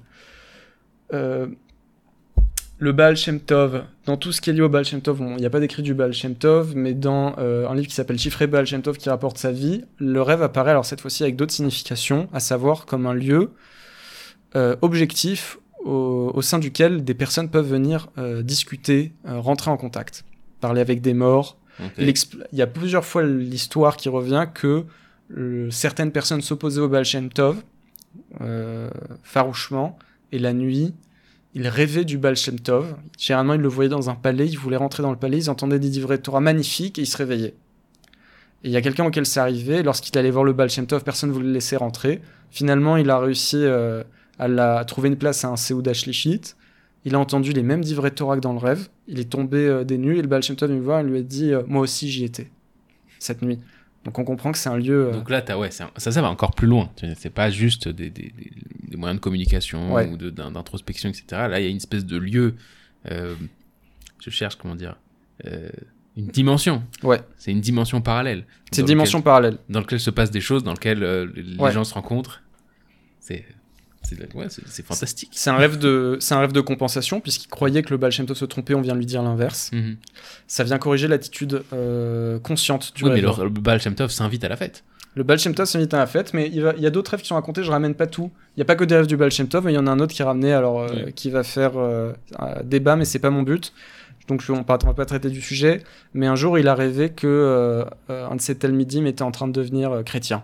Ou euh, en train, ou devait être exclu du Olam Abba, ou un truc horrible comme ça sur Mm. un de ses élèves. Mhm. Mhm.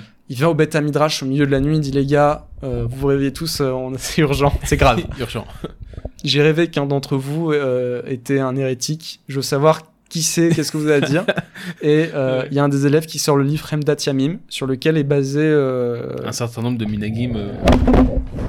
sur lequel est basé euh, euh, Toubishvat. Sans, tout, sans il n'y a pas Toubishvat, que tu saches. Il y a le ceder, c'est le ceder de Toubishvat qui est dans le Khatan. C'est-à-dire le ceder que les gens font à Toubishvat où il faut manger des Le fruits. Seder, et etc. tout. Oui, le Seder, le Seder, pardon.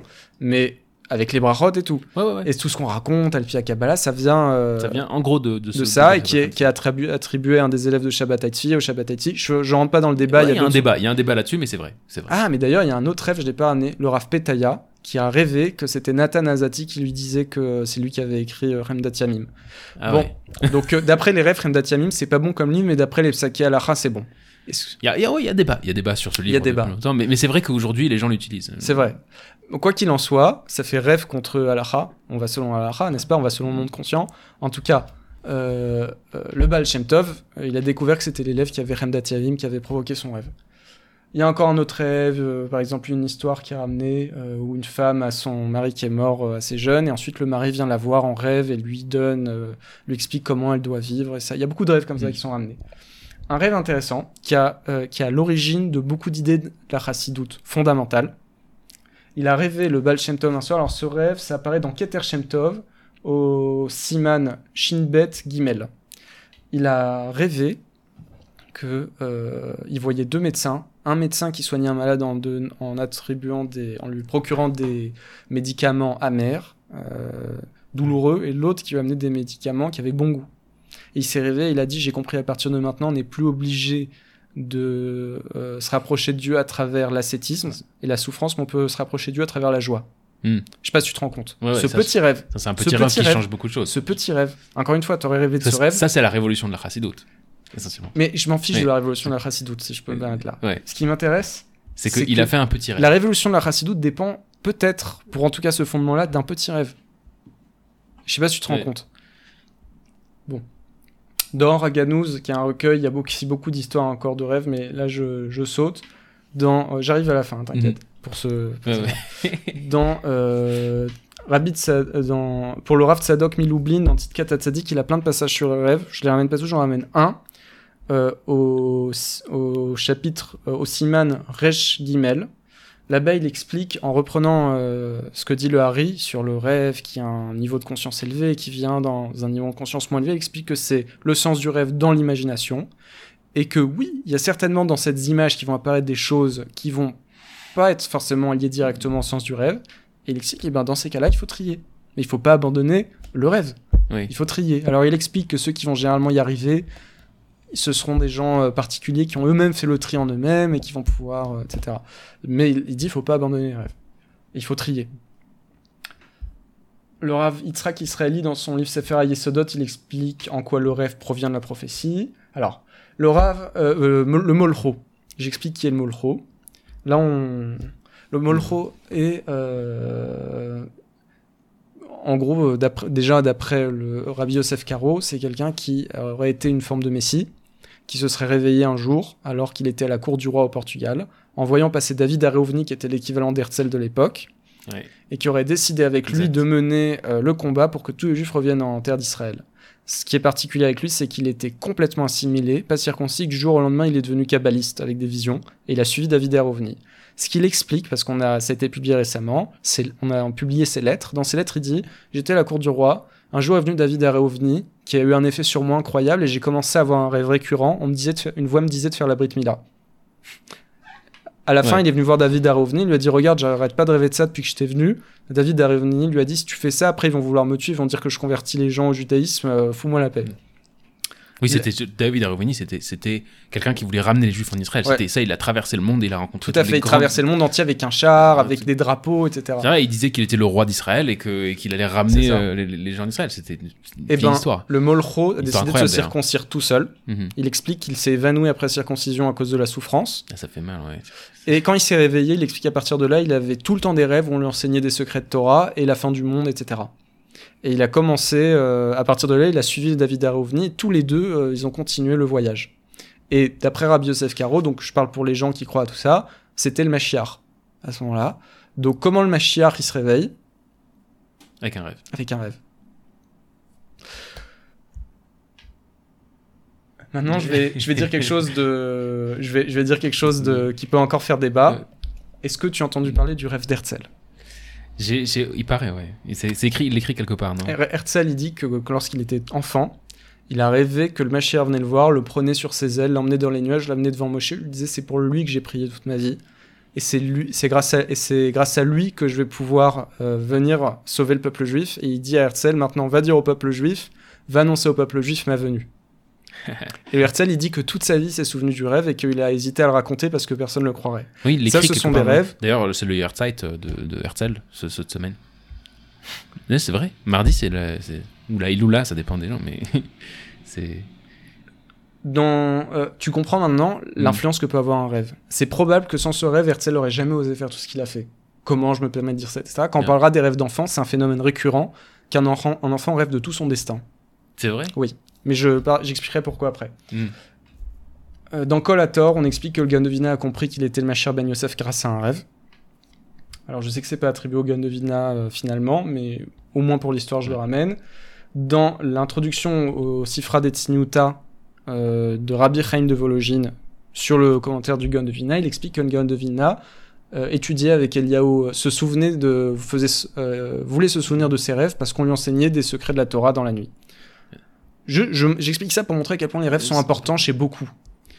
Le Rekatani, dans son Pérouche, Rekanati. Rekanati, pardon, dans son Rekanati, dans son Pérouche, euh, dans son commentaire sur la paracha est mort, à la fin du, de la paracha est mort, il explique qu'on lui a révélé dans un rêve le secret du hétrog. Il y a un sage qui est venu chez lui un jour, euh, qui était invité dans sa communauté, qui était un sage qui venait d'ailleurs et qui n'avait pas les mêmes euh, coutumes que Oui. Et euh, le soir de sa venue, il a rêvé qu'on lui montrait les trois lettres de Dieu, du nom de Dieu, le Shem Havaya, avec le Hey qui était éloigné. Et lui, il arrivait, il voulait le rapprocher, on lui disait c'est ça que tu dois faire. Et le lendemain matin, il comprenait pas le rêve, pourquoi il arrivait de ça. Il a vu ce rabbin qui venait d'une autre communauté saisir le loulave pour le secouer et séparer le hétrog du loulaf sans le coller, comme on a l'habitude de le faire. Mm. Il a compris que c'était ça le sens du rêve, et grâce à ça, il a compris que le hétrog, il développe là-bas, C'est le- la lettre Hey du nom de Dieu. et qui doit se rapprocher du loulave. Ah, c'est marrant. Oui, ça, c'est ça, c'est intéressant parce que c'est là, tout- tous ces rêves-là, ils sont, c'est de la, c'est de la théologie imagée et on vient te, on vient te donner des informations, d'études, etc. Donc c'est des rêves explicatifs. Ouais, mais c'est super intéressant parce que sans ensuite le lendemain la vision qu'il a, Il peut pas comprendre. peut pas comprendre que cela vient dans un certain contexte, même quand c'est des informations, c'est pour parler du hétrog, pour parler du loulaf, c'est pour parler de Sukkot parce qu'il rêve de ça à Sukkot. Quand un rêve apparaît, il apparaît dans un certain contexte. Mhm. Euh, dans Meimarom, qui est un élève du Rav Kook, Parashat Miketz, là-bas il a plein de choses sur le rêve. Le Rav Harlap. Rav Harlap, en gros ce qu'il dit là-bas c'est que le rêve c'est plus grand que la prophétie. Et il ramène un peu l'idée du Ramchal, il dit la prophétie c'est pour les prophètes en Eretz Israël, mais le rêve c'est aussi de la prophétie, c'est même en dehors d'Eretz Israël. C'est partout, ouais. Donc il dit c'est la et là-bas il dit c'est la Gdusha chez. Donc pour Ah. ceux qui connaissent le concept, c'est un concept euh, du Rav Kook, Rav Kook. adore développer. La Gdusha chez Bateva, euh, normalement, le sens simple, c'est on va en Eretz Israël, on travaille la terre. Euh, mais un autre sens possible, c'est on rêve. Quelque part, un- on rêve. Ce que tu veux dire, c'est que le, le, divin est, c'est dire, je vais le dire autrement, la réalité tout entière est perméable au divin. Et donc, le- quelque part, le, le- le- le mot de Dieu peut s'exprimer partout, en toutes circonstances et en chaque homme, à travers les rêves. Tout à fait. Euh, Bon, je ramène rapidement Leisher Yehudi, c'est un livre qui s'appelle Leisher Yehudi qui raconte des histoires de juifs en exil, Mm. raconte là-bas comment plusieurs juifs qui avaient abandonné la Torah, y revenaient grâce à des rêves. Ça, ça doit arriver. Il y a des histoires de, les histoires de, de, retour euh, à la Torah, là, de gens qui font tchouva de façon brutale ou moins, mais, mais, mais c'est tout le temps embarqué dans tellement de, de, perturbations émotionnelles, etc., que c'est. Enfin, je connais pas des gens qui ont traversé ça, qui n'ont pas rêvé. mais euh, non. Non, mais c'est vrai, c'est vrai. c'est- quelque chose qui est. euh, quand, quand tu traverses des choses qui sont transformatrices à ce point. Mais c'est intéressant, Ouais. il ramène là-bas les rêves et tout, mais comment ça a eu une influence sur les juifs aussi dans l'exil? Maintenant, je vais ramener encore deux sources. Je viens de me rendre compte que j'ai oublié la source la plus importante. Que Ah. je voulais dire au tout début, je l'ai sauté parce que. Et je maintenant, je vais la... mais je vais la dire tout à la fin alors à la place. Donc avant de la dire tout à la fin, je veux citer Vas-y. le Rav Petaya, qui a écrit, qui, a- qui a pas vraiment livré sa tradition, mais il y a un endroit où il en parle quand même. Il écrit 20 ou 30 pages dessus, ce qui est pas rien, dans un livre qui s'appelle euh, Minchat Yehuda, à Parashat Miketz. Rav Petaya, c'est un kabbaliste qui était du 20e siècle, donc récent. Il disait, il disait avoir une tradition kabbaliste sur les rêves. Et il soignait les gens en interprétant leurs rêves. Hmm. Donc c'est pas rien. avec des problèmes. les gens venaient avec des problèmes, ils demandaient c'est quoi ton rêve, et les, les soigner comme ça. Euh, Là-bas, il explique euh, son interprète, sa manière d'interpréter, c'est un, un mélange entre Jung et Freud.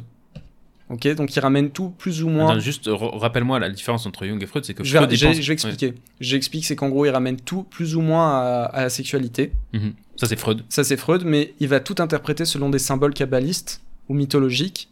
Et ça, c'est Jung.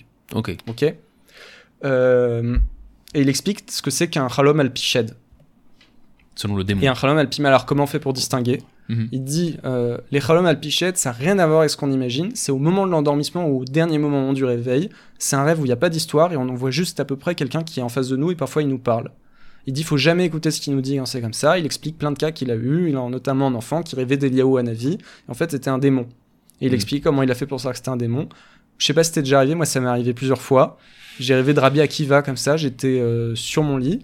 Euh, je m'endormais. Et tout à coup, je vois en face de moi Rabbi Akiva. Mais comment tu reconnais Rabbi Akiva? Personne Je sais pas. Je savais que c'était Rabbi Akiva. Mais c'est vrai que dans les rêves, t'as ça. Des fois, tu vois des gens. Des fois, moi, moi j'ai des rêves comme ça parfois où tu vois quelqu'un et, euh, par exemple, euh, tu rêves, je sais pas moi, euh, tu vois quelqu'un que tu connais, mais il a pas la tête de la personne. Il a une autre tête, mais tu sais que c'est la personne en question.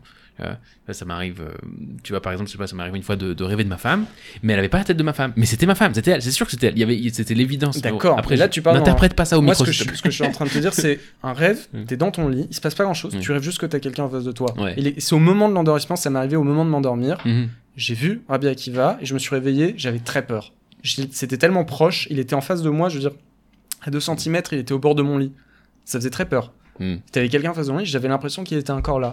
Cette sensation, parfois on a même une sensation qu'il y a quelqu'un qui est là. Oui. Bon, c'est ce genre de rêve-là. C'est genre un qui sont un peu effrayants comme ça que tu Ouais. fais juste quand tu vas te réveiller, juste avant de te réveiller. Ouais, ou Ouais. juste au moment de t'endormir. Parfois on en fait quand on fait des siestes aussi. Mm. Euh, Et il explique ça, c'est un, c'est ça un rêve avec un démon. Donc tous les autres, on est dans les rêves avec des. Alors, et pour reconnaître les rêves avec les anges, c'est tous ceux qui vont utiliser des symboles. Et dès qu'il y a un symbole qui peut s'interpréter au niveau kabbaliste, c'est la preuve que c'est un ange qui parle, puisqu'il parle avec les symboles Avec les de la. Kabbale. J'ai oublié la source la plus importante. Donc en fait, on garde le meilleur pour. Peut-être quand tu présenteras, dis que les gens, il faut qu'ils aillent à la fin pour avoir. Parce que c'est ce que je voulais dire au début, Mm. mais bon. Euh, L'endroit où on parle le mieux des rêves, c'est pas chez les rabbins, c'est pas chez les kabbalistes, c'est dans la Bible, dans la Torah, dans Eyov. Un Yov Ouais, donc je voulais le garder pour le début, parce que quand on parlait de la Bible, et c'est ma dernière source pour la liste, Très bien. Eyov, qui euh, a perdu ses enfants, sa femme, sa peau. Hmm. Au, au chapitre 7, il dit, euh, je dis en français, mais c'est au verset 13, euh, Quand je m'imagine que mon lit me consolera, que ma couche enlèvera quelque peu de ma douleur, tu m'effraies par des songes, tu m'épouvantes par des visions. Donc c'est le mot chalomot qui est en- en- employé, ritatani vachalomot. De sorte que mon âme souhaite une fin violente, préférant le trépas à ce corps misérable. Donc Eyov, il dit, en plus de tous mes malheurs, tu me rajoutes des rêves. La nuit, j'aimerais en moins dormir, mais j'ai tout le temps des cauchemars. Mhm. Or, aujourd'hui, on dirait que c'est quelqu'un qui fait tout le temps des cauchemars, qui n'arrive pas à dormir, qui a... donc il est déjà il est insomniaque. Mm. Et ensuite, il a tout le temps des cauchemars. Il a peut-être quelque chose de psychologique derrière. Écoute le, euh, la fin du livre. Euh, après que les quatre amis des- de Job ont parlé, il y a Elihu, qui est le jeune qui attendait derrière, qui a dit J'ai voulu laisser parler les vieux, maintenant je vais parler, vous avez tous dit des bêtises, et moi, c'est pas moi qui vais parler, c'est Dieu qui va parler à travers moi. Et qu'est-ce qu'il lui dit là-bas? Là, au chapitre 33. En songe, dans des visions nocturnes, lorsqu'un profond sommeil s'empare des hommes, lorsqu'ils dorment sur leur couche, alors il, Dieu, ouvre l'oreille des mortels et met son sceau sur la correction qui leur afflige, pour détourner les gens de leurs agissements et protéger les puissants contre l'orgueil. Ainsi, il préserve leur âme de la perdition et empêche leur vie de succomber sous le glaive. En hébreu, je te lis, c'est tellement beau. Mhm. Euh, Vas-y. Bachalom chezion laila bin fol tardema al anashim bitenumot alemishkav az ozen anashim. Le premier verset c'est qui chat yadaber el ou lo yeshuranu. Dieu va te parler une fois, pas deux fois, en rêve. Donc la réponse de Elihu, après que tout le monde a parlé, pour répondre aux questions de Job, qui sont les questions les plus importantes, les plus sérieuses, tu n'as pas écouté tes rêves. Si tu avais écouté Mm. tes rêves, tu aurais su ce que Dieu avait à te dire. Et Dieu avait, et répare, corrige l'attitude des gens, les empêche de tomber en perdition dans l'enfer, etc., par les rêves. Mhm. Et J- Iov qui explique plus haut qu'il avait tout le temps des rêves. Mais c'est juste, lui, ce qu'il a vu, c'est le, le seule chose qu'il a vu, c'est que ça l'empêchait de dormir. C'est incroyable de finir. euh, Alors après, il y a Dieu qui arrive, puisqu'il n'a pas voulu écouter ses rêves, qui lui dit Bon, lui montre un Léviathan. Je sais pas de quoi ont été faits les rêves de Iov, mais c'est ce que dit Elihu, c'est ce qui écrit dans Torah. Et tu peux me dire, euh, peut-être les com- comment les commentateurs vont. euh, Le Malbim, il explique clairement Dieu appelle les gens à faire tchouva par les rêves. Voilà. Hmm. C'est. Il y avait d'autres sources, il y a d'autres midrashim, il y a d'autres rabbins. euh, mais Donc voilà. là, quand même, c'est assez intéressant parce que parce que c'est quelque chose qu'on n'entend pas souvent. On n'a pas une une, une, euh, je sais pas. Moi, je, je dis souvent, j'ai grandi dans un, milieu religieux, mais c'est pas euh, c'est pas un sujet qui est discuté, etc. C'est pas une tradition qu'on te transmet. Euh, toi, t'as dû, tra- toi, t'as dû travailler énormément pour assembler quelque chose qui est quand même un gros corpus de. Et il y a d'autres, hein, il y a plein d'autres choses. Il y a d'autres midrash dans le de Rabbi. Il y a un livre qui a été écrit, Et c'est Les Kabbalistes de la nuit. Et c'est pas exhaustif. Hmm. Par contre, j'ai pris le Hari, le Ganevina, le Hampral, c'est des kabbalistes auxquels on fait confiance. J'ai montré le Talmud. Non, non, t'as pas des ramené passages- des magiciens euh, perdus de que personne connaît. Exactement. Oui. Voilà. Et ça, c'est important, c'est-à-dire que c'est quand même une ligne qui existe, qui est importante, qu'on peut Mhm. pas ignorer. Donc ouais, donc, donc, donc la question, euh, la, la question qui se pose maintenant, c'est que, ok, très bien, donc tu as décrit le rêve comme à la fois un outil prophétique, euh, un outil prophétique universel, euh, j'ai envie de dire, Oui. euh, comme un moyen de se, un moyen de se comprendre, un moyen de comprendre ce que Dieu veut de nous, euh, et t'as expliqué également comment euh, les qu'un rêve c'est quelque chose à trier, Ouais. que, que dans, que dans des rêves peut y avoir des, des influences, euh, des influences extérieures, des brouillages, des, des- de la brume. Tout n'est pas évident dans un rêve. Euh, et t'as expliqué aussi que, que l'interprétation est essentielle. Que l'interprétation est essentielle, qu'un rêve vient amener un nouveau niveau de conscience qui rapproche de Dieu. Si Qu'un rêve, ça a un intérêt si ça s'explique, si ça s'interprète, si ça se réfléchit, et si ça a un impact sur ta vie à la fin. Oui, et que ça vient rapprocher Dieu. Voilà. C'est Dieu qui nous parle dans Mhm. nos nuits. Euh, mais encore une fois, on sait toujours pas interpréter les rêves, bien que ce qui est revenu chez les rabbins, c'est l'idée qu'il y a des symboles kabbalistes dans les rêves. Mhm. Voilà. Ça, c'est quand même revenu. Ok. Donc, euh, en principe, en tant que principe, je sais pas si on a ça maintenant en main, mais, mais en tant que principe, tu pourrais avoir un lexique symbolique de comment regarder ton rêve, de comment comprendre ton rêve, En principe. En théorie. Non, tu, ce que tu dois et tu, ce qu'on faut, ce qu'il faut connaître pour interpréter les rêves, c'est euh, les la kabbale, les- Mm. ces symboles-là, et ensuite on pourra commencer à réfléchir aux rêves pour ce rêveur-là, dans ce contexte-là, avec lui. Oui. Il y a le déclic, n'oublie pas qu'il y a le déclic. Il y a le déclic. D'ailleurs, le rêve de Pharaon est expliqué comme ça, par rapport euh, Jos- Joseph. Joseph l'a interprété par rapport au symbole kabbaliste, c'est-à-dire que la vache, c'est la malchoute, ça représente euh, la malchoute du Sitracha de l'autre côté, qui est une sphira dans la Kabbalah, qui représente l'Égypte. Elle est mangée par une autre vache, donc ça va représenter la famine, etc. Il va commencer par ces symboles-là. Il y a des Mhm. explications qui sont données. Le Rav il a dans son, il a un très beau, euh, même euh, on peut voir le Ramat Valley là-dessus.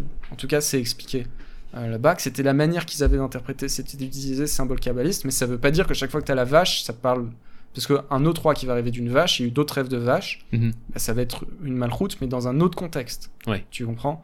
Et parfois, parfois, ça va pour être insister sur un autre aspect de la malroute, donc ça se trouve, ça va leur dire autre chose. Pour ça qu'il faut pas. euh, Faut pas, ouais. faut dans les c'est pas, pas, c'est pas rigide, c'est très, pas rigide. très Il subtil. n'y a pas de lexique. Mhm. Euh, et finalement, le- Daniel, Joseph, ils avaient quand même. euh, Joseph le dit la Elohim Pitronim, c'est Dieu qui a les interprétations.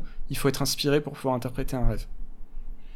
C'est limitant. Alors, c'est- d'un côté, on nous demande de tous les écouter parce que c'est par là que Dieu euh, nous fait faire tchouva. Tu comprends que de dire, bah, ça se trouve, c'est un et bon, on fait plus tchouva.